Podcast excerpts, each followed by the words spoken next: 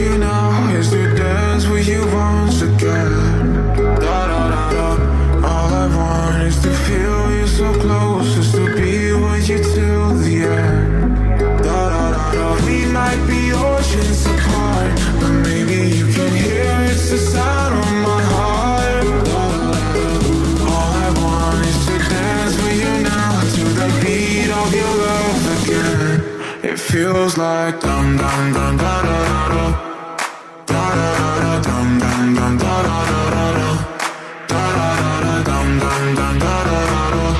É domingo, 19 de junho de 2022.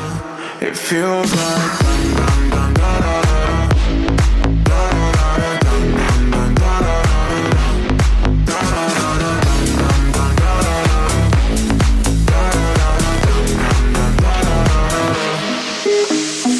Está no ar mais um programa Folha do Litoral na Rádio Mais Massa do Brasil, a sua Rádio Massa FM, transmitindo para Guaratuba, Pontal do Paraná, Paranaguá, Guaraqueçaba, Morretes, Matinhos e Antonina. Muito bom dia para você que nos ouve nas ondas da 103,5, a sua Rádio Massa FM, e também no podcast do portal Folha do Litoral News, o principal jornal diário do nosso litoral.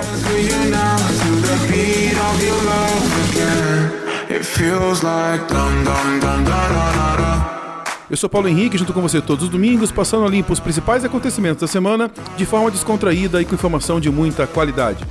Amanhã você confere tudo que rolou aqui no programa no podcast do portal Folha do Litoral News, em www.folhadolitoral.com.br. Comigo na bancada as comunicadoras Ana Paula Scardi e Séries Martins. Bom dia, Séries! Olá, muito bom dia, Paulo Henrique, bom dia, Ana, bom dia para você que está ligadinho aqui no nosso programa Folha do Litoral. Um ótimo domingo, bom dia! Ana Paula, bom dia! Olá, bom dia Paulo Henrique, bom dia Séries Martins, bom dia a todos os ouvintes ligadinhos aqui no programa. Obrigado pela audiência. Fiquem com a gente. A minha rádio é massa, estamos no ar!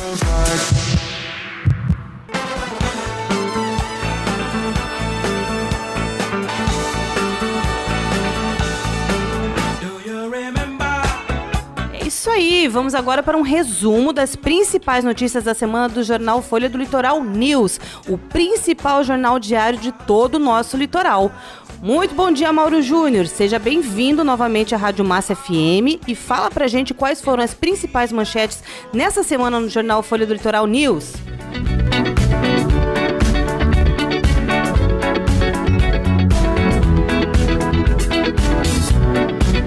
Bom dia, Séries Martins, bom dia, Ana, bom dia, Paulo Oliveira, bom dia para você que acompanha o programa Folha do Litoral News aqui na Massa FM. Seis pousadas da Ilha do Mel receberam nesta semana o Selo Verde, uma certificação ambiental criada para reconhecer empresas que fazem a coleta seletiva e destinação correta do lixo. A iniciativa reúne a Portos do Paraná, a Prefeitura de Paranaguá e moradores da região. O objetivo é proteger o meio ambiente e as belezas naturais de um dos destinos turísticos paranaenses mais procurados.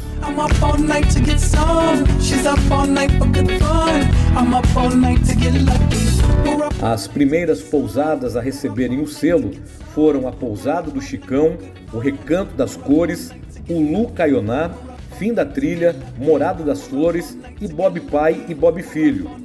O reconhecimento veio depois de uma série de vistorias realizadas desde março, que atestaram que os estabelecimentos comerciais possuem lixeira acessível aos coletores e inacessível a animais, que separam os resíduos nas categorias corretas e acondicionam nos sacos indicados. E receberam também a visita do projeto Compostar para Cultivar, para conhecer e aprender os benefícios da compostagem. Outras 10 pousadas já informaram o interesse em participar do projeto e a expectativa é que 70% delas se adaptem para receber o selo. Restaurantes e lanchonetes também podem se inscrever. Com informações de Paranaguá, Mauro Júnior, da redação do jornal Folha do Litoral News. Acesse o nosso site www.folhadolitoral.com.br. Um bom domingo para todo mundo e até o próximo programa.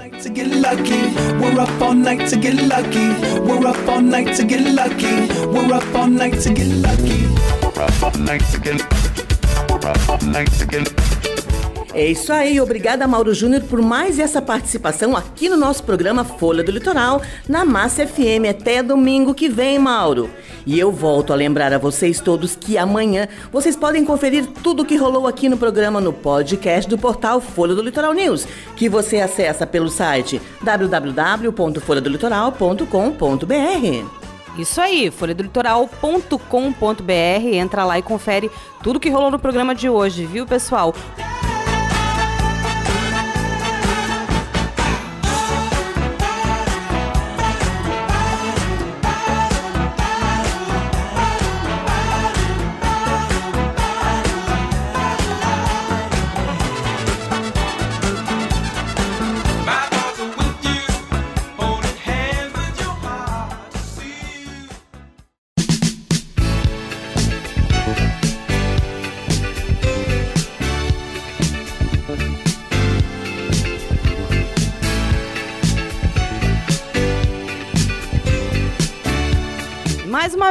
Muito bom dia para você que nos ouve pela Rádio Massa FM 103,5 e também pelo podcast do portal Folha do Litoral News, o principal jornal diário do nosso litoral.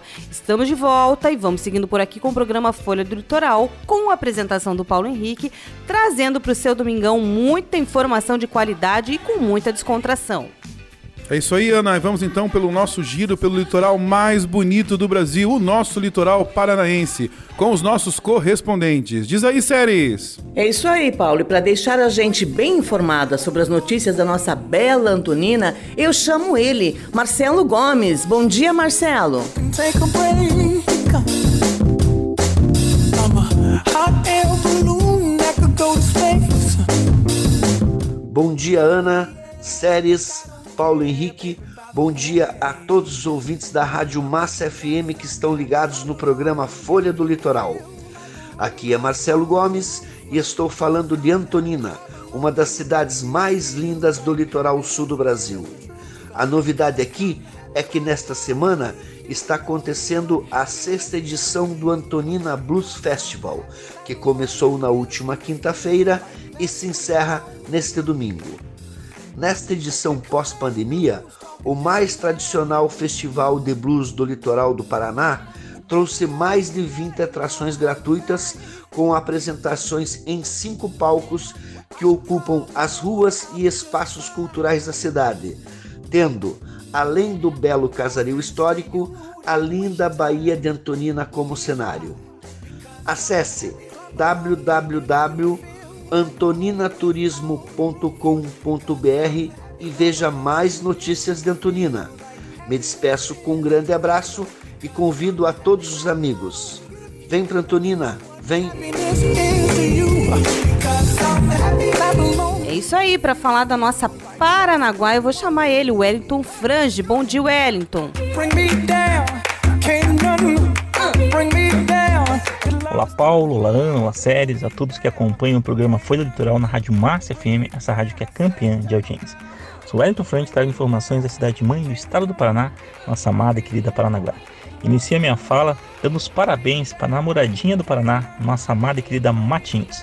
Todo o meu respeito e carinho a toda a população de Matinhos. E uma grandiosa festa que está sendo realizada em comemoração aos seus 55 anos. Quero dar destaque também às 2.396 pessoas que foram vacinadas em Paranaguá no dia D da vacinação. Vacinas contra gripe, sarampo e Covid-19, a importância da vacina, a importância da conscientização e dessa mobilização social em prol da vacina. Também quero dar um destaque muito importante aos Jogos da Juventude do Paraná e Paranaguá está classificado para a nova fase regional. E também dar destaque para o programa Juventude Feliz, um programa muito importante de minha autoria que vai trabalhar dois temas de grande relevância: a questão da saúde mental e o combate ao suicídio. E vamos ouvir as notícias da namoradinha do Paraná. Direto de Matins vai falar com a gente o nosso amigo Antônio Carlos. Bom dia, Tonico! Bom dia, Ana. Bom dia, Séries. Paulinho, bom dia. Bom dia a todos os ouvintes da Massa FM. Mais uma vez aqui junto com vocês, curtindo o programa Folha do Litoral e trazendo aqui as principais informações do município de Matinhos. E como todos sabem, como a gente já vem falando algumas semanas, é, junho é um mês marcado aí pela, pelo aniversário da nossa querida namoradinha do Paraná. E esse ano foi mais do que especial aí, marcado por grandes eventos grandes shows aí de, de nível nacional, grandes artistas como Fernando Sorocaba, Raça Negra, Arredo Capataz, Os Monarcas, um show melhor que o outro, então não temos o que falar, foi é, tudo 100%, posso assim dizer. Né? A semana é, termina aí, terminou no dia 17, com um grande show do, do Raça Negra, algo inesquecível aqui para o município. E também quero não posso deixar de destacar aqui toda o, o, a parte de entretenimento do evento, é, a estrutura, né, circo, parque de diversões, toda a estrutura coberta, é, todo o suporte para a população, segurança, é, apoio da nossa guarda municipal, grande apoio da Polícia Militar do, do Paraná. É, quero deixar aqui os parabéns a todos os envolvidos, principalmente ao prefeito Adecler, pela iniciativa de estar tá nos proporcionando aí um novo momento na, na cidade de Matinhos, né? E, e deixo aqui mais uma vez meus parabéns a todos os envolvidos aí, secretário do Turismo e Desenvolvimento Econômico José Luiz, parabéns a toda a equipe aí que, que se empenhou fortemente aí. Aliás, a todos, a todos da gestão, né? Todos de alguma maneira estiveram envolvidos num evento desse porte.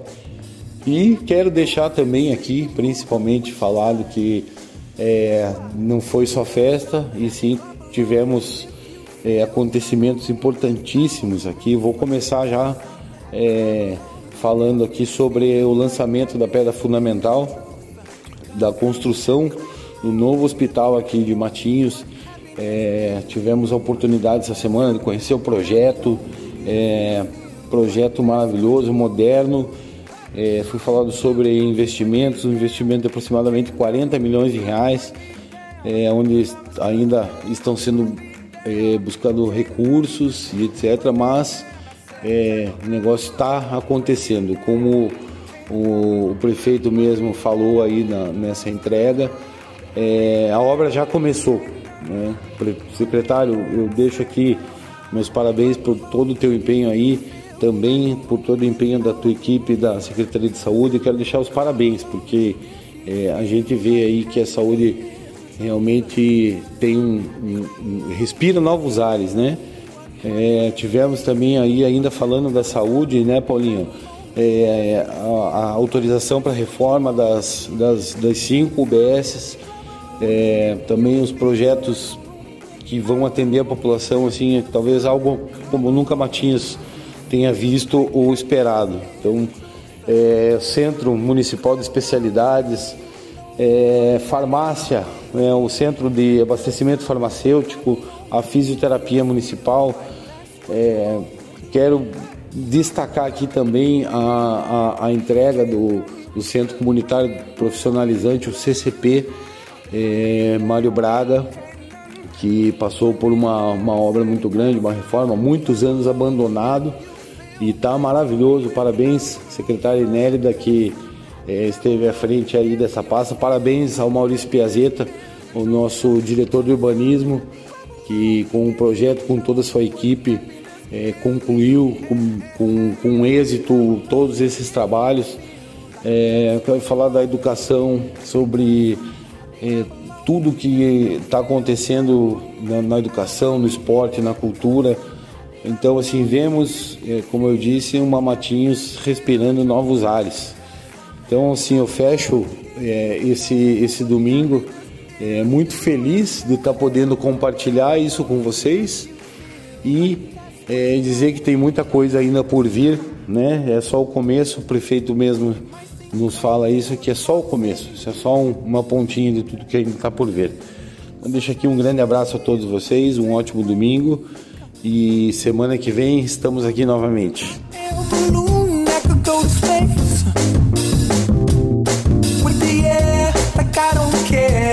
By the way, huh, because I'm happy. Clap along.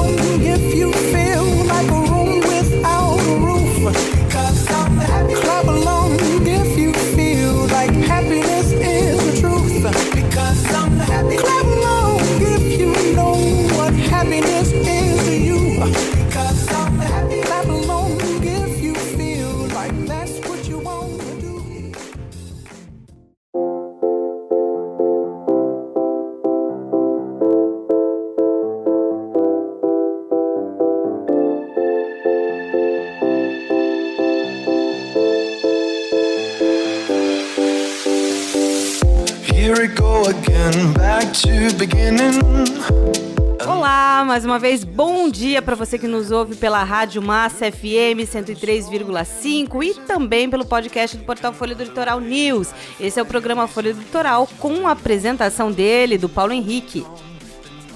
E vamos então para o nosso quadro Folha Responde de hoje. Diz aí, séries. A participação de hoje, Paulo Henrique, vem lá do município de Guaratuba. E a nossa ouvinte é a Fernanda do Rocio, moradora do balneário Coroados, e ela diz o seguinte. Paulo Henrique, eu ouvi o programa da semana passada entrevistando o prefeito de Guaratuba, mas ele não falou absolutamente nada sobre vaga nas creches. Eu trabalho como diarista e estou desde o começo do ano aguardando para conseguir transferir a minha filha para uma creche mais perto da minha casa e até agora nada. Fui na prefeitura e eles me disseram que eu tenho que deixar ela matriculada, onde tem vaga. Mas a creche que está longe da minha casa, eu não tenho carro, então eu tenho que trocar ela para outra escola. Já pensei em tirar ela desta creche, mas eu trabalho e não tenho com quem deixar a minha filha. O que, que eu posso fazer para resolver esse problema? É isso aí, mais uma pergunta dos nossos ouvintes aqui no programa, dessa vez da ouvinte Fernanda do Rocio, moradora do balneário Coroados, lá em Guaratuba. Vamos então para o convidado especialista de hoje. Diz aí, Ana, quem vai responder a pergunta da Tatiana? Tatiana não, Fernanda do Rocio. Desculpa, Paulo. Fernanda, da Fernanda. Isso, então, e para falar sobre isso, a gente vai receber mais uma vez a nossa advogada parceira aqui do programa, doutora Lívia Moura. Bom dia, doutora Lívia. Seja mais uma vez bem-vinda aqui no programa Folha do Litoral.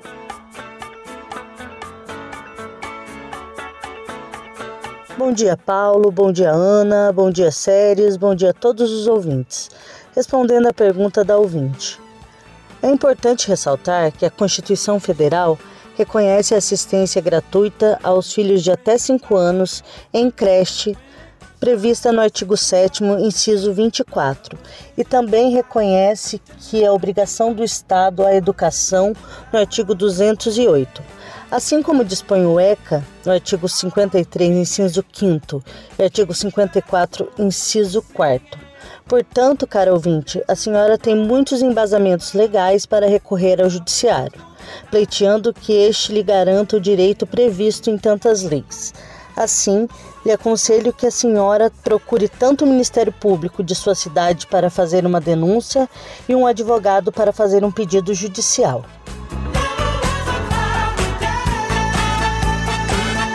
Isso aí, mais uma vez, muito obrigado pela sua participação, doutora Lívia. Um grande abraço para você. E lembrando que você que nos ouve também pode enviar a sua pergunta aqui para o programa pelo WhatsApp, no 41 99910 9937. Dúvida jurídica sobre saúde, sobre impostos, enfim. Seja qual for a sua dúvida, nós sempre vamos convidar um especialista na área para responder as perguntas que vocês enviarem aqui pra gente. WhatsApp 41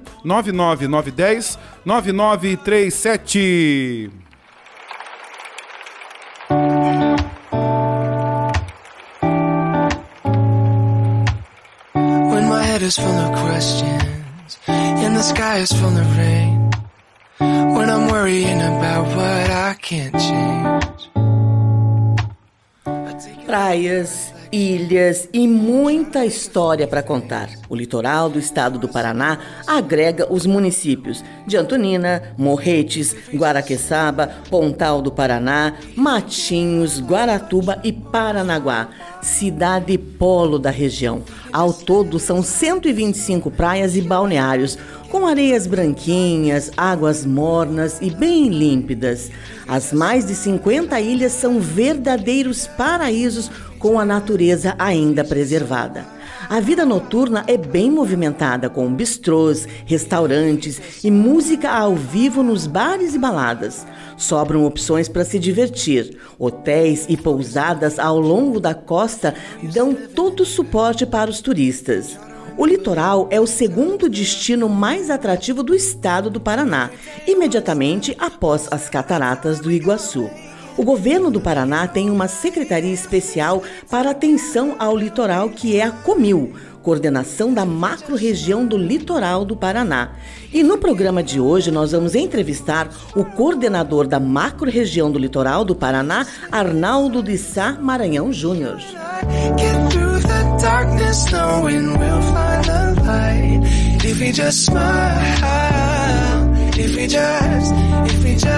If if we just, smile when the sky is falling, smile when the love comes calling. We can take tomorrow on with style.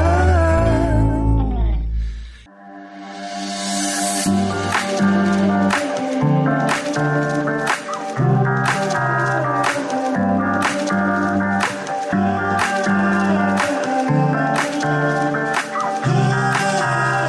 uma vez, bom dia para você que nos ouve nas ondas da 103.5, a sua Rádio Massa FM. Estamos de volta com o programa Folha do Litoral, com a apresentação de Paulo Henrique para a Massa FM e para o podcast do portal Folha do Litoral News, o principal jornal diário do nosso litoral. É isso aí, lembrando que amanhã você pode ouvir tudo o que rolou aqui no programa de hoje em folhadolitoral.com.br. E o nosso bate-papo de hoje é com o coordenador da macro região do litoral do Paraná, Arnaldo Maranhão.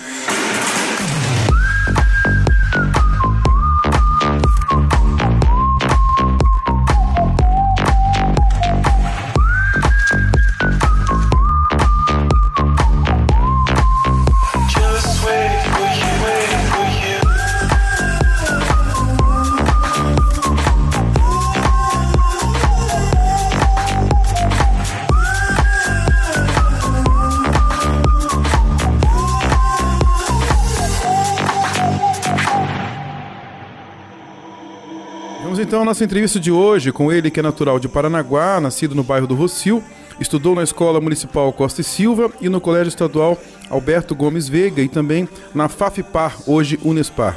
Foi professor, vereador da Câmara Municipal de Paranaguá por quatro mandatos e também foi vice-prefeito. Casado com a Mona Lisa, pai da Cassiele, do Augusto e da Ana Clara, o nosso entrevistado de hoje é o coordenador da macro-região do litoral do Paraná, o filho do seu Arnaldo e da Dona Maria, Arnaldo de Sá Maranhão Júnior.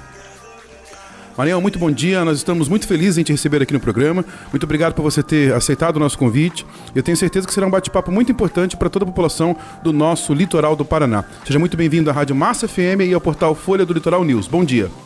Bom dia aos queridos ouvintes da Massa FM, também do portal Folha do Litoral News, aqui nesse programa Folha do Litoral. Bom dia aí, Paulo, Paulo de Oliveira, Paulo Henrique, a Célis Martins, a Ana. Bom dia para você que está ligadinho conosco. Eu que estou feliz pelo convite de estar aqui com vocês. É para mim uma alegria muito grande, uma satisfação muito grande poder ser o entrevistado dessa manhã, nesse domingo maravilhoso. Estou à disposição da equipe. Isso aí. Isso, bom dia Maranhão. Então já vou começar a entrevista com algumas curiosidades, né? Eu queria saber um pouco da sua história, da sua trajetória de vida. A gente sabe que você foi criado no bairro do Rocio, como o Paulo falou ainda há pouco, né? E eu queria que você contasse um pouco pra gente sobre a sua formação, a sua profissão como concursado junto à prefeitura de Paranaguá e também como você decidiu entrar pra política. É, é muito Ela importante. fala que é uma pergunta só, mas ela pergunta 10 coisas ao mesmo tempo. O bom que não é ao vivo, né? A gente vai reestraturando a pergunta, E entendeu? dessa vez eu fui sincera, né? Eu falei algumas curiosidades. Algumas já curiosidades. fui, é, já fui perguntando. Então um vamos monte lá, então. coisa. Vou desde o início, lá do Rocio, pode ser? Vamos lá. Veja, é, eu nasci e me criei no bairro do Rocio. né? Meu pai, é, eu sou filho de nordestinos, então meu pai veio de Pernambuco para ganhar a vida na região sul, como muitos nordestinos naquela época faziam, né? Vinham os famosos pau de lara, né? os, ca os cabeça chata, vinham para o sul para ganhar a vida, porque na região norte e nordeste era, era muito difícil a vida. Aí veio meu pai primeiro, veio para a ideia era vir para São Paulo e acabou parando em Paranaguá. Meu Deus. E naquela época, Ana, é, Paulo Henrique e Séries, naquela época, é, muitos dos nordestinos que chegaram em Paranaguá vinham para trabalhar no ensacador, carregar saco de café na cabeça. Né? Paranaguá teve uma época muito próspera na época do café, né? a safra do café. Então, é, os serviços braçais, na, grande, na sua grande maioria, eram exercidos por nordestinos, né? carregar o saco na cabeça mesmo. Meu pai veio para cá com esse intuito, com outros amigos nordestinos. Mas chegando aqui, ele resolveu abrir um açougue. É, meu pai foi é, teve essa, essa, essa ideia. Foi açougueiro, não exerceu a função de ensacador e começou a vender carne no açougue. No antigo, eu não era nem nascido, né? Ele chegou em Paranaguá. É, ainda não, exato, bem lembrado, Paulo. É, o primeiro açougue dele foi ali no mercado, do lado do, do mercado do pastel, onde sempre foi o açougue na esquina ali. Acho que até hoje é açougue ali, né? Ah, hoje ali agora é uma loja de alimento saudável, alimentação É, na saudável. tem um açougue, né? Isso, perfeitamente. Tinha ali o mercado do pastel, o mercado do artesanato, a famosa loja do- da família Baca e o açougue do meu pai. E aí, como ele viu que deu certo, ele voltou em Pernambuco e trouxe a minha mãe. E lá já tinham dois filhos, o Luiz, que hoje é vereador, e a Ana Regina, pedagoga. Então os dois são de Pernambuco. De Pernambuco. E o nome da cidade é uma cidade difícil de conhecer, porque não é muito conhecida. É Afogados da Engazeira. Como é que é? Repete. Afogados da Engazeira. Engazeira? Engazeira. O que, que é engazeira? Engazeira é uma fruta. Ah. Afogados da E Engazeira. sabe por que Afogados? É um programa que é descontraído. É, eu já fui duas vezes lá. Isso que eu ia perguntar. Eu Você fui, conhece? é, eu fui, uma- fui quando meu avô ainda era vivo, agora meu avô não tem mais nem avô nem avó fa- vivos, né? Eu tive duas vezes em Afogados da Engazeira. Conta a história, conta a lenda de lá, da época que tinha um casal de namorados namorando na, na beira do rio. O nome do rio também é Engazeira. Rio Engazeira por causa da fruta, engá. E esse casal, é, por um descuido, caiu no rio e morreram afogados. Daí o nome, Afogados da Engazeira. Do Rio. É. Não é? É verdade. Porque eu até pensei assim, aquele, né, aquela história que assim, afundou o pé na jaca, né? É, não. O que será? Será que eles morreram de tanto comer engá? Antes, antes, fosse, antes fosse pé na jaca, né? Sério, igual você, gostava de morar embaixo da árvore. né? Opa, Opa, coisa Não se boa. afogue, Sério, por favor. Não. Falar em árvore, na minha época no Rocio, lá tinha as árvores de amêndoa lá, amêndoa e manga. Pois bem, aí meu pai veio com os dois, meus dois irmãos para Paranaguá e aqui nasceu a Francisca, que é a professora. Nasceu esse que vos fala aqui, que leva o nome do meu pai, Arnaldo de O Sá. mais feinho, coitadinho. É, o mais mas minha mãe acha que eu sou mais bonito.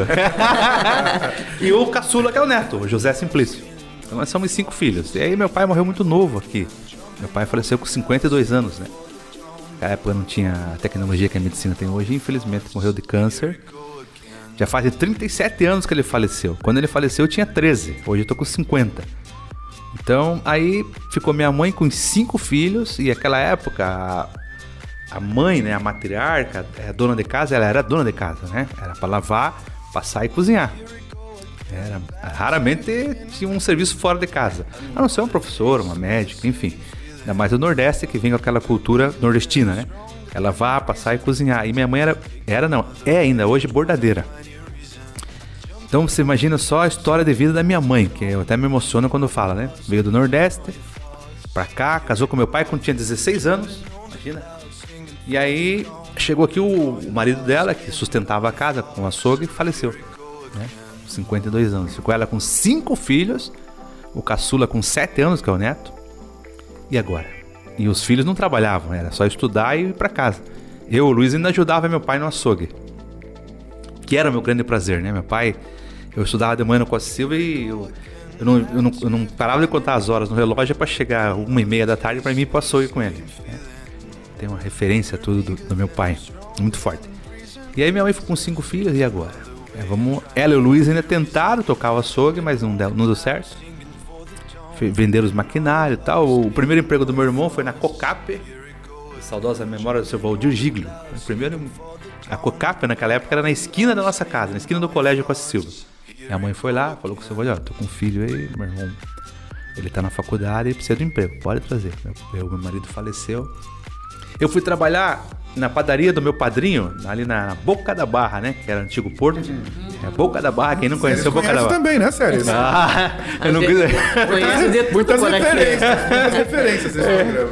E Vou meu... te defender, Sérgio. Acho que todos os nascidos de 80 Todo mundo pra cá, conhece né? Boca da Barra? Eu sou nascida em, eu nasci em 85, mas eu lembro. É, sim. Eu ouvia, eu passava, meu pai falava É. que eu passava de carro. Meu pai falava que é Boca da Ponto Barra. turístico de Paranaguá. É. Pô, Olha, quem não lembra da Boca da Barra, É. né? Valeu o trajeto dos, dos sindicalizados. E meu padrinho, Damião, ele tinha uma padaria do lado da estiva, do lado do bombeiro ali. E eu fui trabalhar lá com ele com 13 anos de idade, né?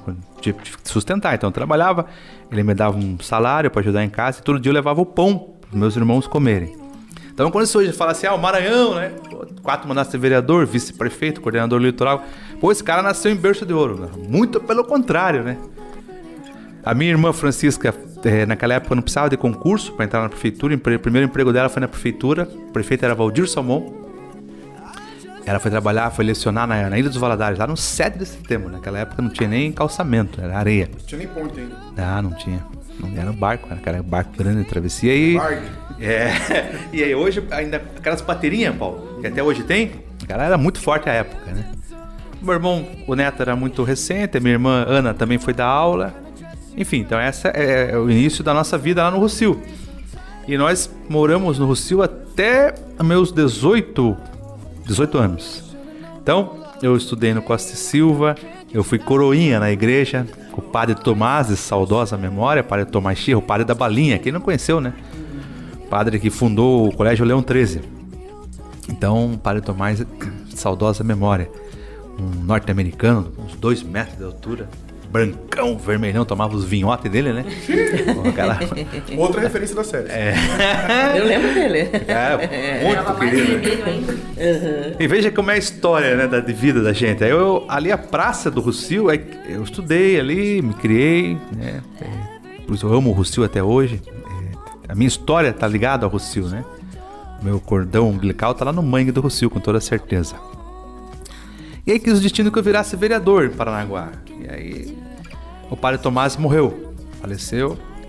Daí eu falei, eu preciso prestar uma homenagem para esse padre, tem que ser aqui no Rocio.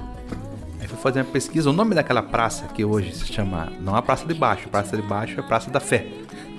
A Praça de Cima, em torno da igreja, ela se chamava Coronel Luiz Figueiredo, na época do militarismo. Eu falei, não, eu preciso, eu preciso mexer nisso aqui. É, eu era vereador novo ainda.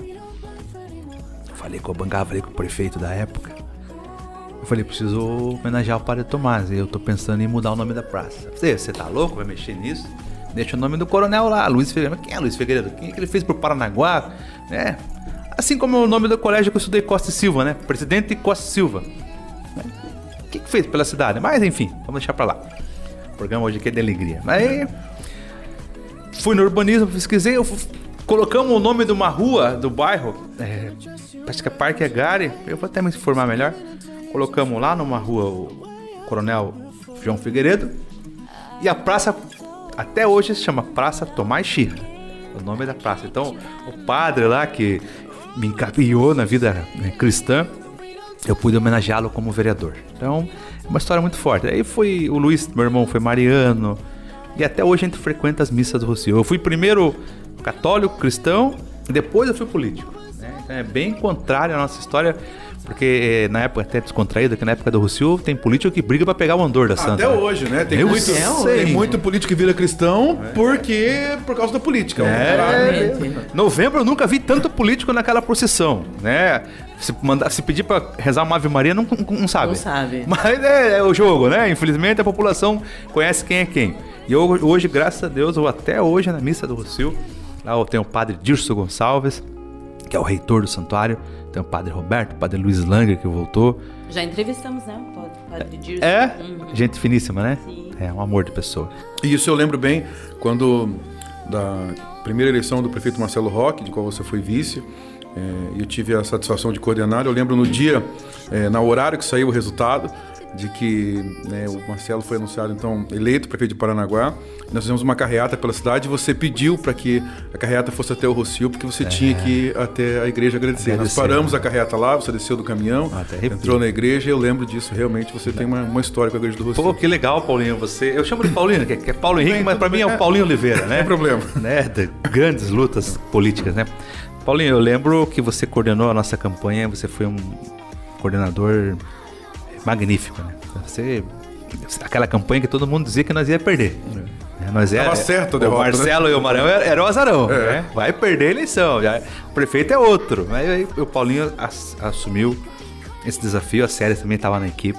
O Paulinho foi coordenador geral da A campanha. série está em todas as minhas equipes, né, Sérgio? É, tô, tô vendo. Seja Aí agora for Matinhos, a, né? seja qual for a empreitada, a série está junto. É só as séries, né? Amor de longa data. Ah, aqui. pronto. A Ana Paula também estava no comitê, Também. cuidava da folha de pagamento da campanha. Pronto, se não falar, o ciúme já urra aqui, É né? verdade. Era mais magra, né? É, bem mais magra. Não, é que você, é que a Ana era mais bastidor, né? Era. O, a série estava nos comícios, nas entrevistas. O, pô, o Paulinho era o coordenador geral. Então o Paulinho teve realmente.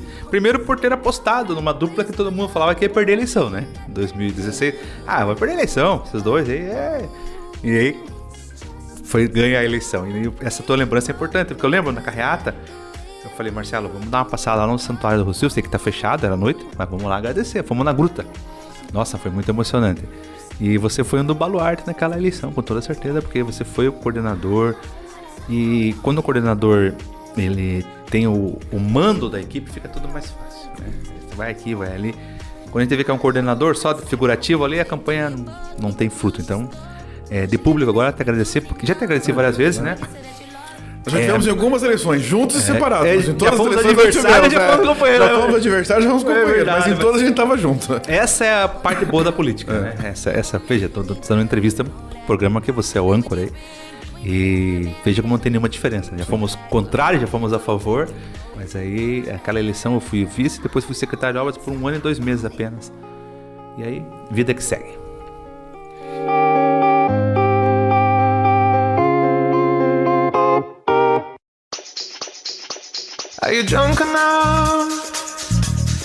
Olá para você que nos ouve nas ondas da 103,5, a sua Rádio Massa FM e também pelo podcast do portal Folha do Litoral News. Esse é o programa Folha do Litoral com a apresentação do Paulo Henrique e hoje nosso bate-papo é com o coordenador da macro-região do litoral do Paraná, Arnaldo Maranhão.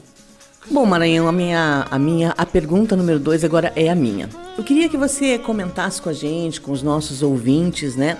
Como foi que você se tornou coordenador da macro-região? E o que é essa coordenação? Quais são as atribuições de um coordenador da macro-região aqui do litoral?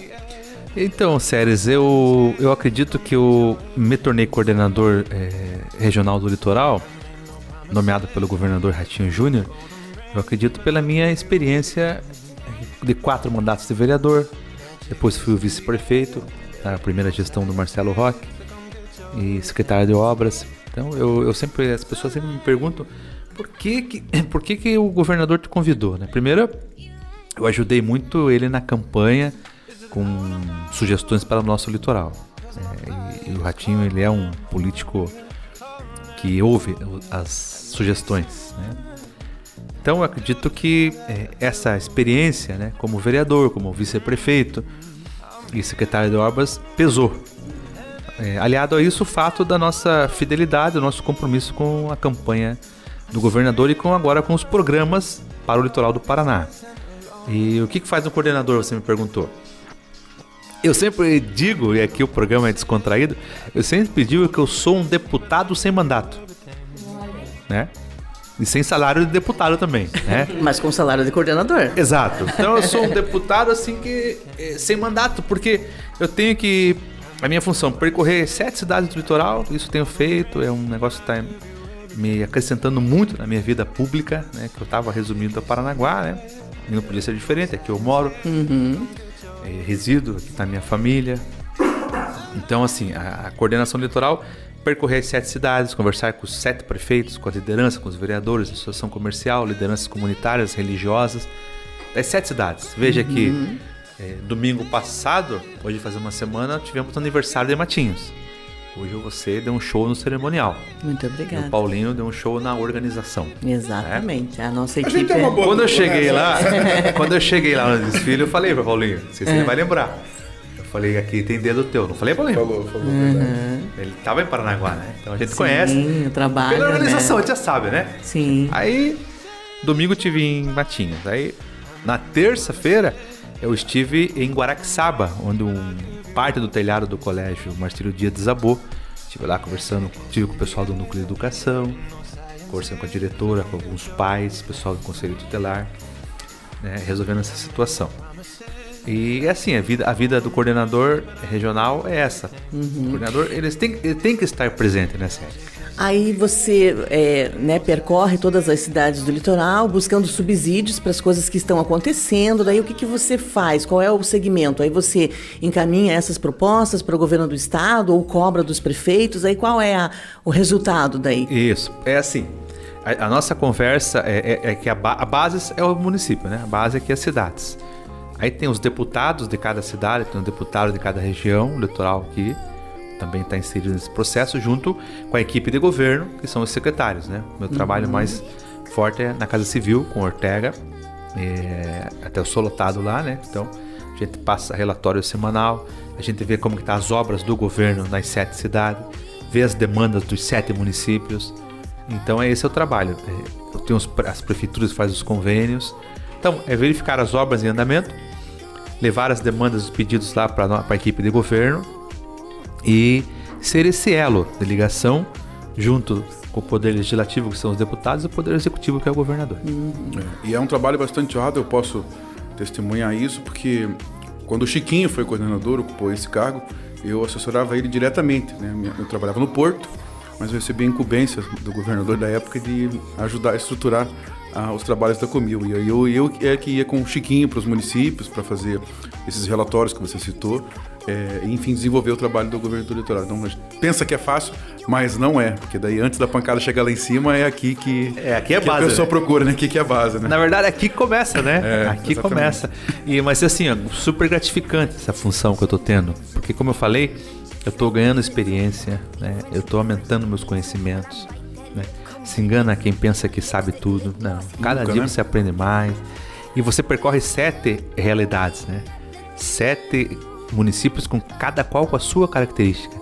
Cada qual com, as, com seus detalhes, né? Então, eh, eu- meu Deus, eu tô primeiro agradecer muito a Deus pela oportunidade, a minha família, meus eleitores, ao governador pela confiança, porque assim, eu tô adquirindo muita experiência. né? É impressionante assim, num lugar que você chega, ah, você fala com o prefeito, com os vereadores, com as lideranças, com o próprio morador, assim, você já pega, um, você já adquire uma experiência, um conhecimento, porque eh, cada dia a gente vai aprendendo uma situação diferente.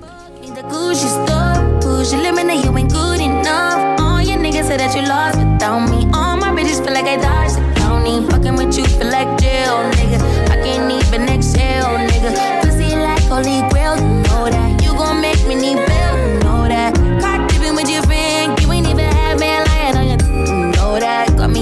for the brick, you know that. Control them, so the pace if I throw back all this ass for real.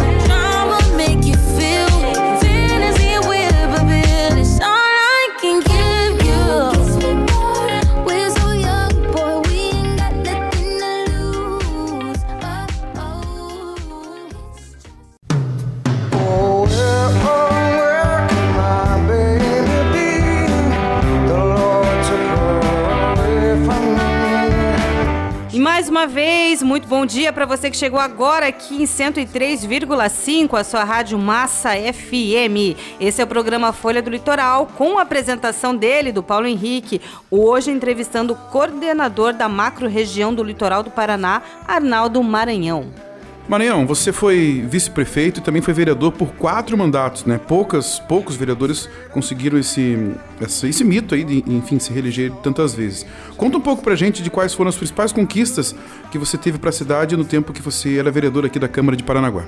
Então, esses quatro mandatos, e sempre com um detalhe que eu gosto de frisar, é de, de uma eleição para outra aumentando a votação. né? Então, isso eu só tenho que agradecer a confiança do povo de Paranaguá, porque assim, ó, você se eleger vereador a primeira vez, é, não é, bom, primeiro Fomos do início. Primeiro que não é fácil ganhar uma eleição de vereador. Começa por aí. Na minha opinião. É uma das mais difíceis, né? Se não for a mais difícil, Paulo, sabe? Eu considero assim, a eleição de vereador a mais difícil que pode existir. Porque no plano do executivo, você fala de prefeito, governador e presidente, é uma eleição macro, né? É, você pega aquela onda, o eleitor vai definir o voto na última semana, ele quer saber as propostas do prefeito, do governador, é, do prefeito para sua cidade, do governador para o seu estado e do presidente para o seu país. Então é um negócio é maior assim, né? Não- até os debates, até as trocas de, de, de debates é bem é bem enxuta. Agora você imagina uma eleição de vereador numa cidade como Paranaguá, onde todo mundo se conhece. A última Eu eu votar em você, mas a minha prima é a candidata é e não vou aí. poder. Bem Você resumiu. É, você tem experiência na área política. Aí, a igreja que o candidato lá frequenta, sai ele mais três candidatos. Só dentro da igreja. No trabalho lá, por exemplo, ele é estivador. Então sai 10 candidatos a vereador só na estiva. E não é, não é nenhuma crítica, porque todo eleitor pode votar, também Sim. pode ser candidato. Mas torna mais difícil, sem dúvida, a, a, a, a conquista do voto, né? A conquista é do voto bem é mais muito difícil, né? Porque daí, na rua você mora, tem um vizinho teu que é candidato a vereador também. Então, a eleição de vereador é muito difícil. Então, ganhar, a ganhar a eleição de vereador é difícil, é complicado. Por isso, às vezes, eu converso com alguns candidatos a vereador que não conseguiram a eleição, mas tiveram sua votação lá de 300, 400, até 500 votos. Eu falei, eu falei olha, agradeça. Seja, seja feliz. Não, não, senhor, eleição de vereador é muito difícil. O, o candidato ou a candidata que faz lá seus 300, 400 votos numa eleição em Paranaguá é um vitorioso já. Então, assim, só ganha 19. Não tem. Não, não, não existe fórmula. Tem quase 400 candidatos para 19 vagas. Aí, voltando à tua pergunta, então a minha alegria, assim, de ter sido reeleito quatro vezes e das quatro vezes sempre aumentando a minha votação. O que, que isso significa? Que o eleitor aprovou meu trabalho. né? Então, é quatro vezes. E durante esses quatro mandatos, assim, a, a minha postura sempre muito forte. né? Talvez por isso eu me tornei vice-prefeito, secretário de obras, talvez por isso eu me tornei coordenador litoral. A minha maneira de fazer política é muito simples. é. As pessoas às vezes é, pedem as coisas para nós, para o homem público, assim, que eu não tenho condições de resolver. Como que eu faço a minha política? Eu falo para você o sim ou não. E às vezes a pessoa não entende ou não. Pô, como que você como vereador não consegue? Como você vice-prefeito não consegue? Eu não consigo, pô. Eu sou humano, né? Não sou super-homem, né? A gente é humano. E tem limites. Não sou muito, não fui vereador assim de bajular nenhum prefeito, né? Eu sempre elogiei quando tinha que elogiar e critiquei quando tinha que criticar. E muitas vezes fazendo parte da bancada da situação, critiquei. Mas eu avisava, vou criticar porque não achei legal. Então, é a maneira muito transparente de fazer política. E algumas leis importantes para o município. Talvez essa postura forte, como eu sempre falei, coerente, foi a, é a minha marca na política. Né? Muito coerente. Eu gosto muito de ajudar as pessoas, né? Gosto de colocar o meu mandato, porque agora no momento estou sem mandato, eu não fui candidato na última eleição. É, eu gosto muito de usar o mandato público para ajudar as pessoas. Se você não atrapalhar, já está ótimo. Agora, se você puder ajudar, ajude. Né? É, esse é o lema que a gente tem. Se puder ajudar, ajude. Né? Não tem nada de legal, não tem uma imoralidade, ajude então. Ajude as pessoas. Porque tudo que você faz nessa vida, você é, recebe. Ou na mesma porção, ou até em dobro. É, e o, in- e o interessante é de que a gente que conhece você há muito tempo, né, que já participou com Eu tinha você... até cabelo ainda, né, Sérgio? É verdade. conheceu, né? A série é clássica. A gente aprendeu com a professora, da, a diretora da Universidade Federal do Paraná aqui no litoral, que a gente não pode chamar as pessoas de velha. Então a série é clássica. Então por isso que ela lembra de você de tanto tempo atrás, né, Sérgio? É, eu lembro de Era tanto claro. tempo atrás, eu não sou velho, eu só sou clássica. eu gostei. Então, é que, né, concluindo o meu comentário, quando você ainda tinha cabelos, né? É, bastante. Quando a, gente- quando a Câmara ainda estava sendo construída. Eu lembro que a gente fez Verdade. uma visita lá, quando ela ainda estava sendo construída. Mas ah, o que eu Você quero... foi vereador na Câmara lá no Palácio Visconde de Nácara ainda, né? Foi. É. Eu, fui, vere- eu fui eleito em Paranaguá é, com apenas 24 anos. Foi a minha primeira eleição. É. Tomei posse tinha 25. Exatamente. Então foi, eu fui muito cedo vereador, né? Então, E concluindo, é para mim, é pra gente que te conhece, é o Maranhão de uma vida inteira igual. Igual. Né? Se você encontrar o. Maranhão na rua, no cafezinho, no baile, na igreja, em qualquer lugar que você encontre o Maranhão, é sempre o Maranhão. Sério, a gente não pode falar mentira pros nossos ouvintes. Não é igual, ele tá praticamente careca, completamente ah, sim, careca. não. não. Mas agora então, É a já que a gente tá falando, com menos quando cabelo. conheci Maranhão, ele era gordinho e tinha cabelo. Agora ele é magrinho. e Obrigado pelo gordinho, viu? Que é quase 100 quilos. Mas é isso então, né? Porque sempre você sempre teve a mesma postura, né? Muito Eu acho obrigado. que isso é, bacana num político, né? É, e legal, não deixar sério. que o poder suba Não, aí, aí não tem, aí não tem vida longa. É. Porque assim, você a vida, a vida segue, né? Você, Sim, você está vereador, você está num cargo, não é que você vai morrer nesse cargo, né? Então, Exato. Eu, quando conheci Paulo, ele era legal também. Cala a boca, vai, Ele sério, é prossiga. instrutor. Tem emprego em vista já? Tem emprego em vista? Não, não, é. Hoje Manda ele é o um currículo, procura currículo, vai no Cine, vai. Te amo, Paulo. Oh, it's such a shame that we don't talk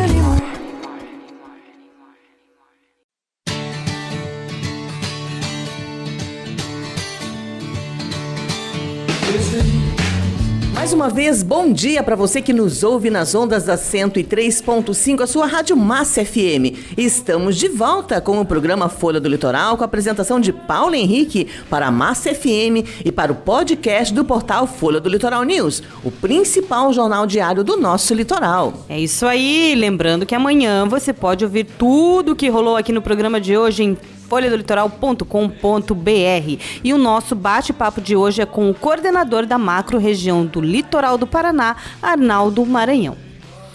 Maranhão, eu gostaria que você falasse um pouco para os nossos ouvintes sobre as realizações do governo do Paraná aqui para nossa região do litoral.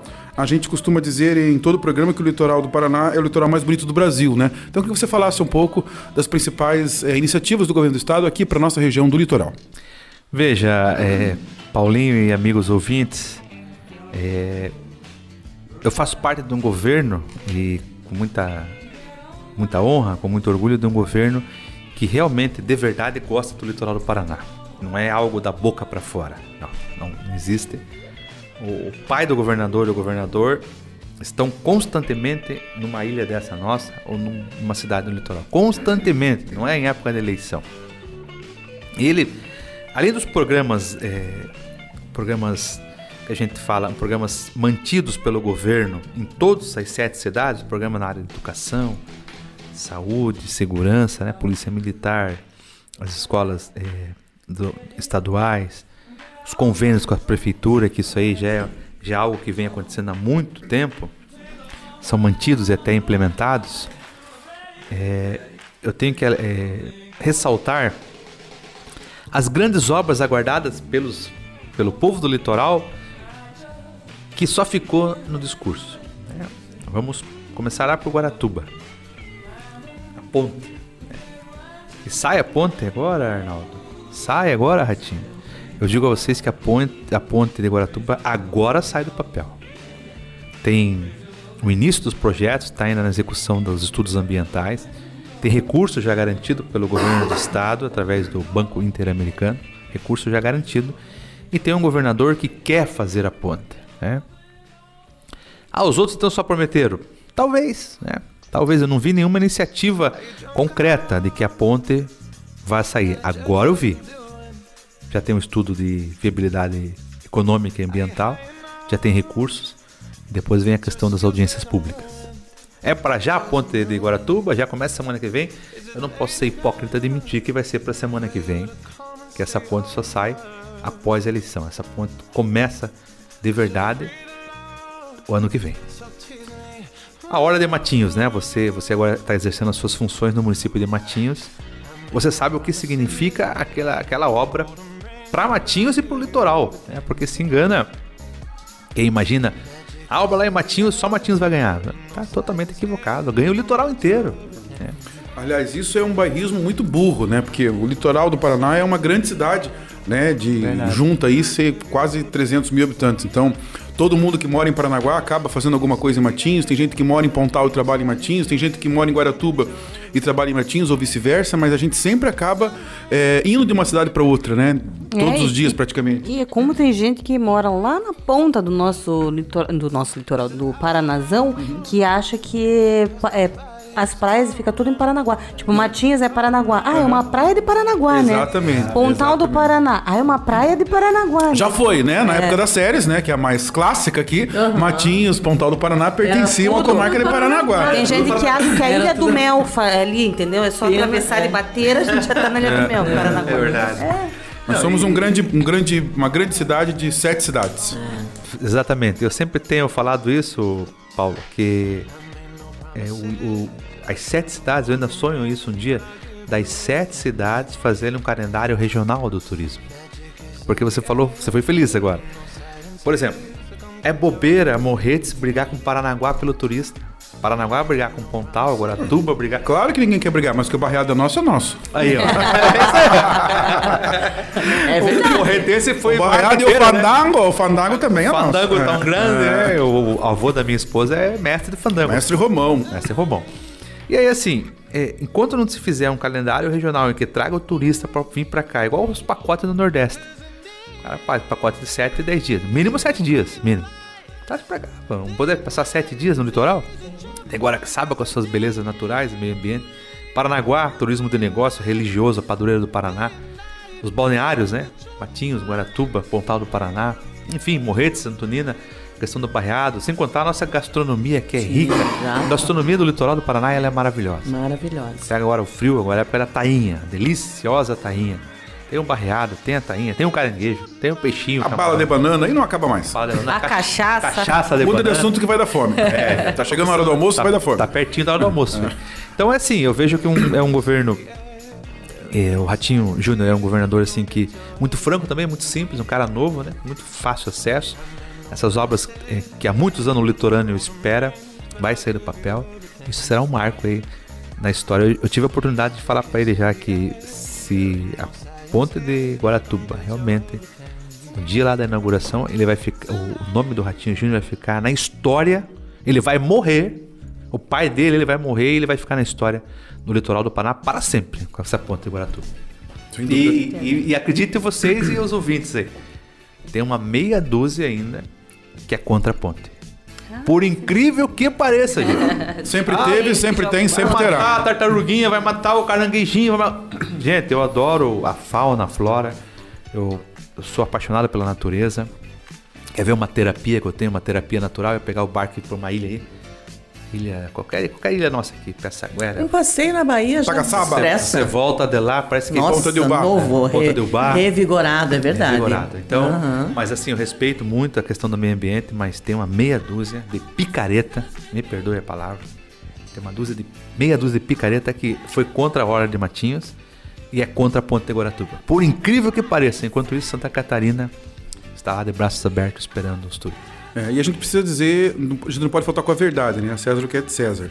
É, eu tenho as minhas reservas, né, por questões partidárias, mas a gente precisa reconhecer que o último governador que investiu pesado no litoral foi o governador Álvaro Dias. Eu nem nascido era. Né? Então, assim, de lá para cá, o que foi feito pelo litoral foi ínfimo, mínimo, né? Numa, da segunda região é, com maior potencial turístico, só perdemos para Foz do Iguaçu. Então, segunda, o segundo potencial turístico do estado está aqui no litoral. E do, do governo Álvaro Dias para cá, pouco ou nada foi feito pelo nosso litoral. E agora a gente vê aí, é, com esperança, né? é, essa retomada aí de desenvolvimento do litoral. Eu até é, costumo brincar, o prefeito Zé Declerc, num discurso lá em Matias, ele disse assim: Eu faço votos de que o, o, o governador Ratinho Júnior é, vença, passe o, o senador Álvaro Dias. Eu olhei pra cara dele assim, aqui não, né? Daí ele falou: no número de investimentos no governo do litoral do Paraná. Eu falei: ah, aí tudo bem, se for Entendi. pra isso, eu também Entendi. acredito. Ele falou: faço votos que o governador Ratinho ultrapasse o senador Álvaro Dias no, no- no volume de recursos eh, de obras para o nosso litoral. E realmente de lá para cá, eh, o nosso litoral estava bastante abandonado e agora a gente vê aí com esperança eh, a volta, o retorno né, desses investimentos tão importantes aí para desenvolver o nosso turismo. Como se falou, é, como a Ana falou, aliás, a gente mora numa região né, do litoral paranaense que, que o, o paranaense que mora lá em Astorga, vamos dizer, que mora lá em Tomazina, né, que mora lá em Quedas do Iguaçu, ele sabe que existe o litoral. Ele sabe que aqui na nossa região tem a praia, tem o peixe, o camarão. Basta fazer um trabalho forte de trazer esse paranaense, seja de nascimento ou seja de adoção, trazer para vir para cá. Que ele não vá para Balneário Camboriú, ou que quer ir, pode até ir. Mas tem muita gente que vai para uma outra região e não imagina o quão linda e É. quão forte é essa região nossa maravilhosa. Maravilhoso. Desde a descida da serra já. É verdade.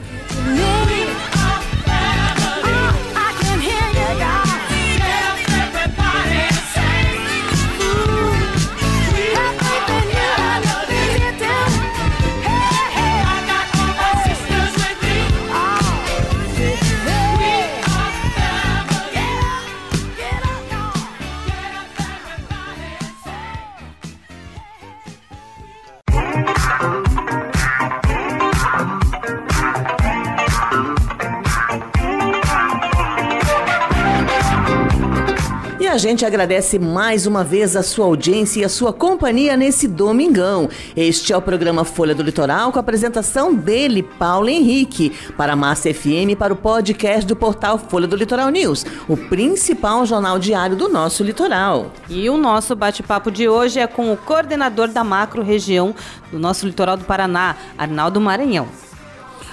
Maranhão, um assunto que a gente não pode deixar de abordar é a segurança pública. Nós vimos recentemente aí um aumento nos índices de criminalidade, não só em Paranaguá, mas em todo o litoral. Eu queria que você falasse um pouco pra gente sobre quais medidas o governo do estado vem tomando em relação a esse tema tão importante aqui para nossa região. Não tenha dúvida, essa questão do aumento da criminalidade, que, diga-se de passagem, é no Brasil inteiro, é, também aqui no nosso litoral, nós também estamos sofrendo, com, infelizmente, com esse aumento considerável da criminalidade. É, o governo Ratinho Júnior tem investido pesadamente na questão do incentivo aos policiais, incentivo salarial, gratificações, e também na questão do- dos equipamentos e viaturas. né?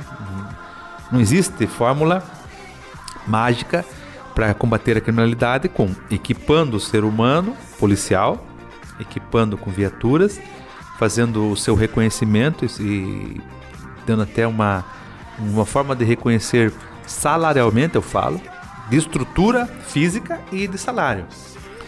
E falando nisso, há uns 15 dias atrás nós recebemos aqui em Paranaguá o comandante-geral da Polícia Militar, Coronel Hudson, para tratar da questão das vazadas, que é, uma, uma- é algo que incomoda muito o Paranaguara, né? As Vazadas, Crônico já, né? É, crônico, né? Que, que é vazada para quem está nos ouvindo e vai nos assistir também? Caminhão chega para descarregar uma carga no porto, no armazém, ali nas proximidades de Jardim Iguaçu, Vila São Jorge, tem as lombadas ali. é, infratores e muitas vezes de menor, estoura a bica do caminhão, por isso se chama vazada, né? Estoura a bica e o produto ele fica esparramado por toda a BR, toda a via pública. Se chama vazada. E tem que pegar quem? Tem que pegar quem compra o produto roubado. né? Sim, Pegar- do mercado, né? É porque é eu, eu já vi cenas de câmera. Meu, é muito rápido, é muito impressionante. Vai um lá, estoura a bica, do nada, assim, em dois minutos surge 20, 15 jo- jovens, adolescentes, chega a dar a pena. Estão num estado ali subhumano, catam aquele produto e a gente põe no saco rapidamente, põe na bicicleta e some. Para onde que vai esse produto? Alguém está comprando esse produto roubado.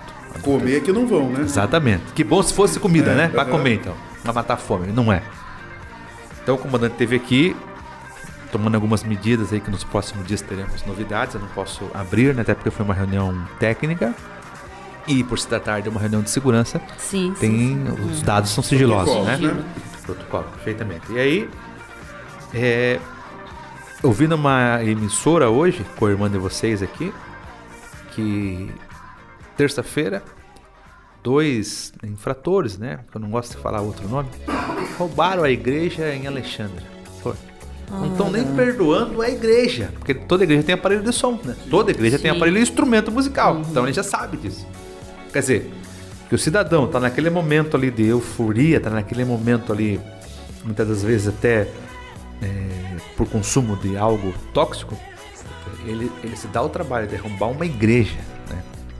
Então você veja a que ponto chegou a cara de pau e a, com nenhum, nenhum pudor desse- dessas pessoas. Aí, nesse segundo aspecto, e você, se não estiver equivocado, você estudou direito, né? Sim. É, a legislação no país tem que mudar. Urgentemente, porque daí você pega esse, esse menino que faz a vazada ali, a polícia vai lá, pega, "Bem, sou de menor. Aí ele vai levar pra delegacia, faz só um BO, em meia hora esse, esse mesmo infrator ele tá na Tá rua. na rua fazendo a mesma coisa, né? De- Então, algo tem que ser feito nesse país. E eu não sou somente a favor da punição, da, eu sou a favor da prevenção, mas também sou a favor de que gere uma alternativa para essas pessoas, né? Porque viver nesse submundo é complicado. Mas essa questão da criminalidade, Paulinho, respondendo a tua pergunta, é algo que tem é, tomado é, todo o cuidado possível do governador, do secretário de segurança que foi mudado recentemente, agora é o Mesquita. E teremos mudanças radicais nos próximos dias e, e mais ainda, nós ainda estamos tranquilos porque, sem medo de errar agora, a Polícia Militar do Paraná é a melhor polícia militar do Brasil. Passe governo e saia governo, nós temos uma polícia militar aqui o nono batalhão, profissionais competentes, esforçados e que nos dão a segurança. É claro que é muito mais difícil você contratar ou formar um policial, porque tem que ter estudo, tem que passar no concurso, Sim. do que formar um criminoso. Né? Exato. O criminoso é muito mais rápido de for- se formar e em dois, três dias você entra para o mundo do crime. Não, e do jeito que as que as penitenciárias estão superlotadas, você a gente ouve muito falar que as penitenciárias são a faculdade para o crime, né? Porque aí o rapaz cidadão entra lá dentro para né, pagar alguma coisa que fez e não tem um projeto Sai que pior do que entrou. Tem que se associar à facção, É, enfim. aham. né? Inclusive, o ano passado a gente até entrevistou o, o- o comandante do nono batalhão. Ele falou a respeito das vazadas, né? Falou até que, enfim, sabe quem compra isso e aquilo, mas é aquela coisa A tipificação. É. do delito, sabe? Exato, não tem como manter aquela pessoa em cárcere, né? Enfim, nós também entrevistamos a delegada para falar de violência, né? E a violência que aumentou, inclusive, na, na pandemia, né? Aumentou com a pandemia. E a gente sabe, a gente fala, bate muito nessa questão de segurança pública e tal, e a gente sabe que as prefeituras são muito cobradas quando, na verdade, é, é segurança pública também é, é obrigação do governo, é, do É governo Estado, estadual, né? Direito do Estado. Uhum. Apesar, É o dever da, do Estado. apesar da Guarda Municipal dar um suporte muito importante, Também, né? também. Você vê que a Guarda Municipal aqui de Paranaguá, É, a gente tem que eles fazem um bom trabalho o também, trabalho sem dúvida. deles, né? exatamente. A gente tem que reconhecer, Isso. porque o profissional da, o profissional da, o, o- o cidadão hoje que trabalha na área de segurança. Uhum. Infelizmente, dói o que eu vou falar aqui agora. O profissional da área de segurança ele sai de casa vivo, ele não sabe se volta Exato. vivo, né? Porque, meu Deus, é, o cara que entra numa igreja, né, num lugar santo, independente da religião, independente da denominação, o cara se deu trabalho, não teve pudor de entrar numa igreja. Ou a gente vê muitas vezes o, o, o- humilhante, o ladrão, o criminoso entrou numa creche, né? Uhum. Roubou uma creche. Meu Deus do céu, né? Sim. Imagina um, um rapaz escola, pode matar um, qualquer um de nós na esquina, porque ele não tem nenhuma mais, não tem nenhum pudor de cometer um crime. E o nono batalhão, você falou do comandante, mudou Uhum. também recente, agora é o Tenente Coronel Tavares, Uhum. que é filho de Matinhos. A família, ele mora em Matinhos, Tenente Coronel Tavares. Uhum. Acho que está aqui uns, uns dois ou três meses no cargo. Fica até uma sugestão para trazê-lo aí.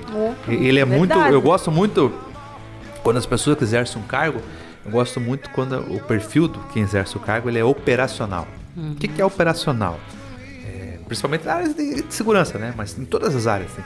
Que não é aquele cidadão que está num cargo ali e fica no gabinete. Não, eu gosto daquele secretário ou um- um- um- qualquer outro cargo público. Eu gosto daquele que vai lá, vai lá na, vai na base ver. E o Tavares, Tenente Coronel Tavares, ele é. Ele veio de uma formação de, de caveira, como falam na- Uhum. na, corporação. Ele é caveira. Então quando se fala caveira é porque ele, ele é do choque. É o que a gente costuma falar, esse é o verdadeiro líder, né? É, esse mesmo. Aquele que vai na frente do. né? Tanto ficar trancadinho num- num- numa sala, né? Despachando Uhum. por telefone, por WhatsApp, sei não. surrender to me.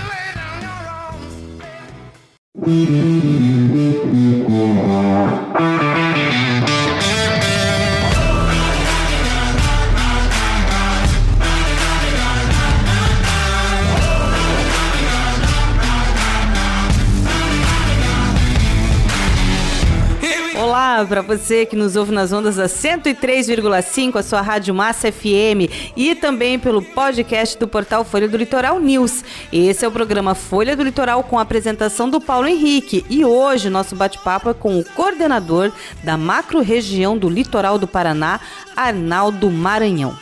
Maranhão, todos os anos, né, o nosso litoral é invadido por turistas do Brasil inteiro por ocasião da alta temporada. Esse último final de ano, houve aí um achatamento dos recursos da Operação Verão, ou pelo menos a repetição do mesmo valor do ano anterior, né, em que se tratava de um ano de alta pandemia, onde os serviços eram bastante reduzidos. Eu queria que você dissesse um pouco pra gente é, sobre o que a população pode esperar para a próxima Operação Verão, que daqui a pouco já está aí novamente. Veja, é, essa Operação Verão que terminou, e nós estamos falando de uma temporada de que dois anos foi de Covid, né? Foi triste para todos nós, triste do, sobre o aspecto de muitas famílias perderam seus familiares, seus entes queridos, e deixando esse lado da perca de um ser humano, a gente não podemos esquecer também que houve muita perca é, comercial. Então assim, é, essa operação verão que terminou recentemente, ela se constituiu numa das operações verão mais produtiva e mais competente. Veja o, o, o, o alto índice de criminalidade reduzido no litoral do Paraná. É, falar novamente da competência do Corpo de Bombeiro, da Polícia Civil, da Polícia Militar, que vem todos os anos para o nosso litoral. Então, assim, o investimento, já sei, já temos conhecimento de que essa semana já começa as reuniões para a próxima operação verão já, né? porque é muito complexo, né? É, é, algo fora do normal. É como você você tem a tua casa, você, onde você reside, normalmente ali durante nove meses. Aí nos últimos nos três meses do ano, você vai começar a dar uma festa nessa tua casa para 100 pessoas todos os dias. Então você imagina o que precisa se mobilizar. Esse é o litoral. A nossa casa, que tem ao longo do ano, dos nove meses, sempre falo, né? Aí seus 250, 300 mil habitantes, né? Nessa média. E aí nos dos três meses dos, dos, dos 12 né, anual, essa população passa para 2 milhões. Né? Então é algo assim que eh, a iniciativa privada tem que estar preparada, as prefeituras municipais têm que estar preparadas e muito mais ainda o governo do estado, com a questão do bombeiro, polícia militar, a questão da saúde, Paulinho, secretário municipal de saúde, já foi em Paranaguá, agora em Matinhas, sabe o que eu estou falando? O movimento de uma UPA, você imagina? O movimento de uma UPA nos três meses de temporada. É algo surreal. Então, a estrutura que está sendo montada para o próximo, para o próximo verão, eu eu digo a vocês que é uma estrutura de muita tranquilidade. Aumento do efetivo, aumento é, nos investimentos nos convênios com as prefeituras. Pega o exemplo da coleta de lixo, né? Você imagina um município que nem é, Matinhos, né? Um pontão do Paraná. A quantidade de lixo que ele recolhe normalmente durante os dias fora da temporada. Aí vem a temporada. Você imagina quanto não tem que ser investido para dar um serviço de qualidade numa questão tão forte como é o meio ambiente, a coleta do lixo. Então, eu tranquilizo a todos que as reuniões já estão tá para essa semana e se iniciando já pensando é, e parece meio absurdo, né? Falar em junho, fazendo reunião pra é. nada, né? Porque assim, é, a gente piscou e 2022 mandou seis meses na nossa Eu ia cara. falar exatamente isso. Ontem era janeiro, agora É. já é junho. Não, e assim também, é, quem trabalha no serviço público, principalmente quem é secretário e prefeito, assim, sabe que o serviço público ele é amoroso. Tudo é licitação. Então tem que começar a programar Uhum. agora já, porque Sim. depende do orçamento e, acima de tudo, licitação. Né?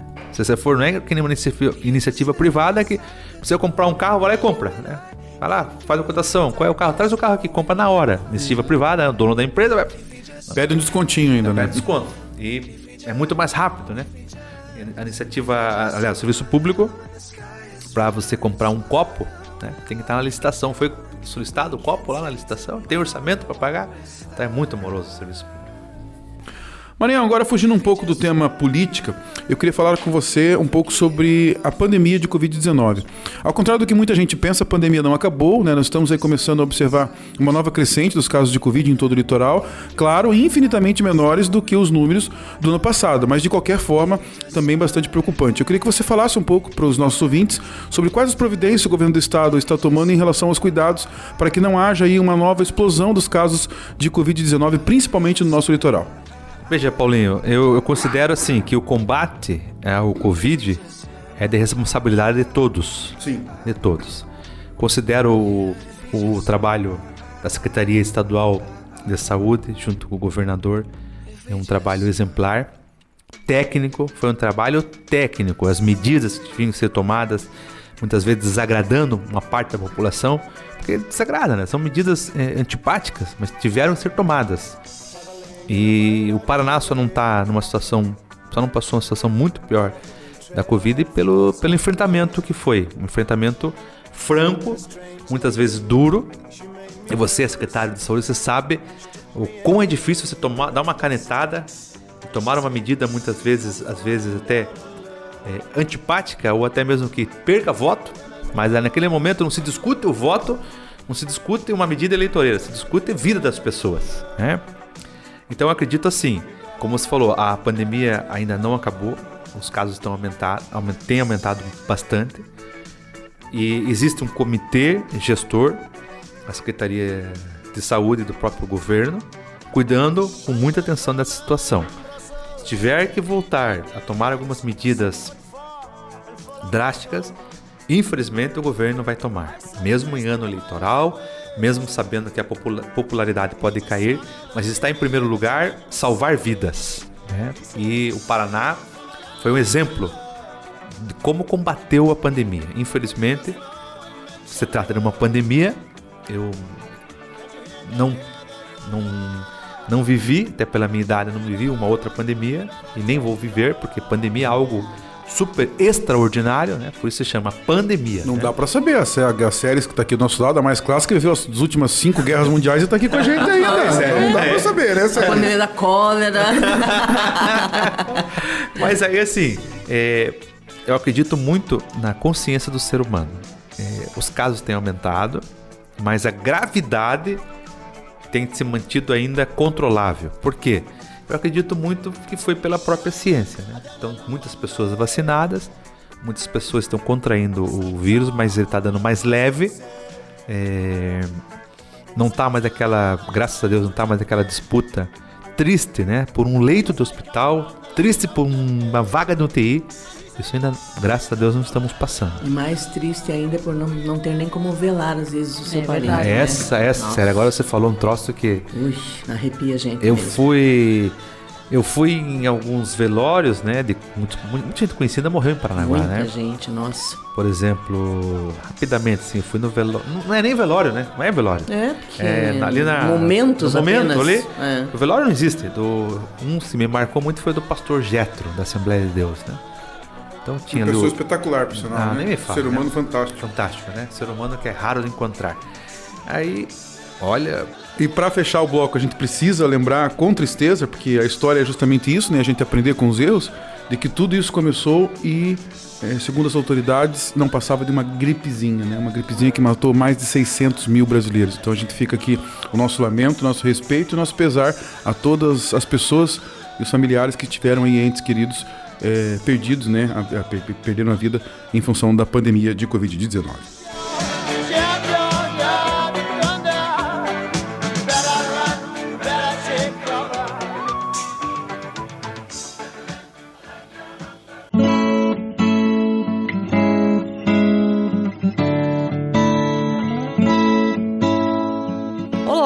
Muito bom dia novamente para você que nos ouve nas ondas da 103,5, a rádio mais massa do Brasil, a sua rádio Massa FM, e também pelo podcast do portal Folha do Litoral News, o principal jornal diário do nosso litoral. Esse é o programa Folha do Litoral, com a apresentação do Paulo Henrique, e hoje estamos entrevistando o coordenador da macro-região do litoral do Paraná, Arnaldo Maranhão.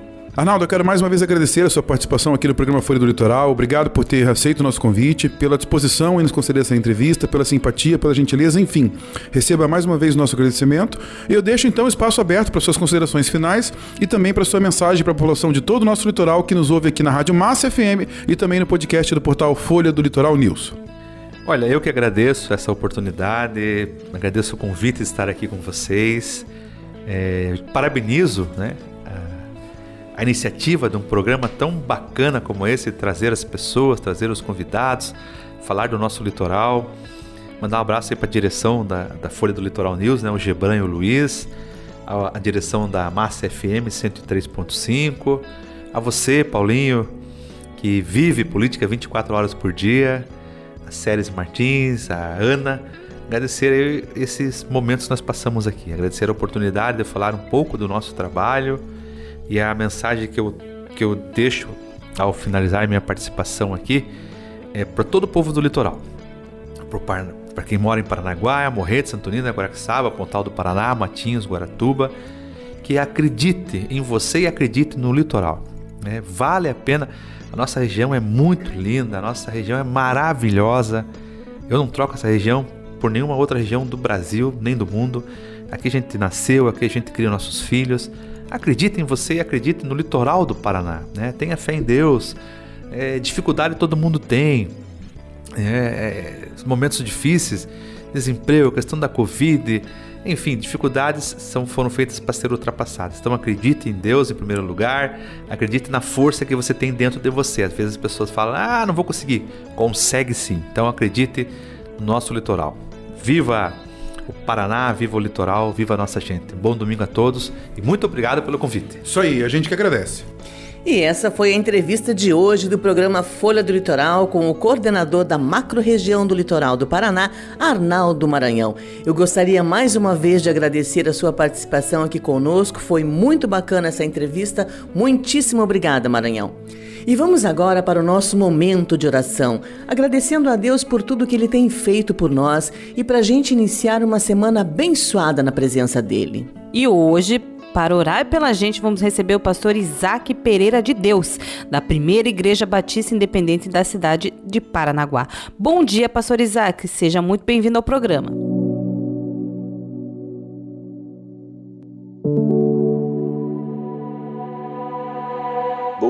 Dia, Paulo Henrique, bom dia, Séries, bom dia, Ana.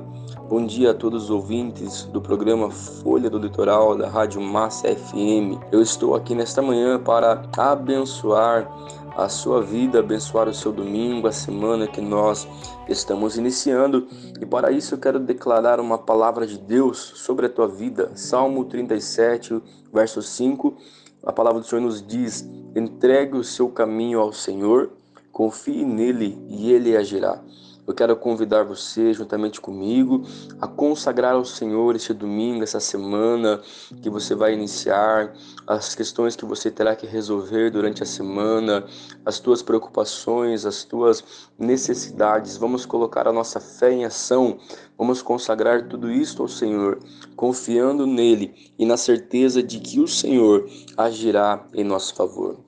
Senhor Deus Todo-Poderoso, eu quero orar a Ti, Pai, nesta manhã, consagrando a Ti, Pai, este domingo, a semana que nós iremos iniciar, meu Pai.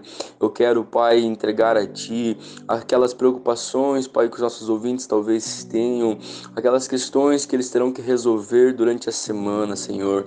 Que juntamente comigo, Pai, eles possam ter fé e certeza, Pai, na Tua palavra, quando ela nos diz, Pai, que se nós entregarmos ao Senhor, confiando em Ti, Pai, o Senhor agirá em nosso favor, Pai.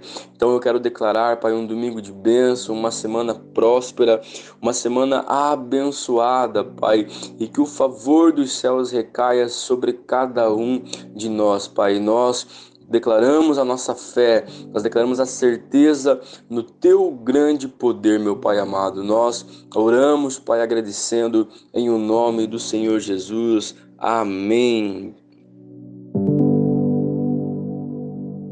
Muito obrigada, Pastor Isaac, por essa valiosa oração. E eu também aproveito para desejar a todos os nossos ouvintes uma semana de muitas bênçãos na vida de cada um de nós. E esse foi o programa Folha do Litoral deste domingo.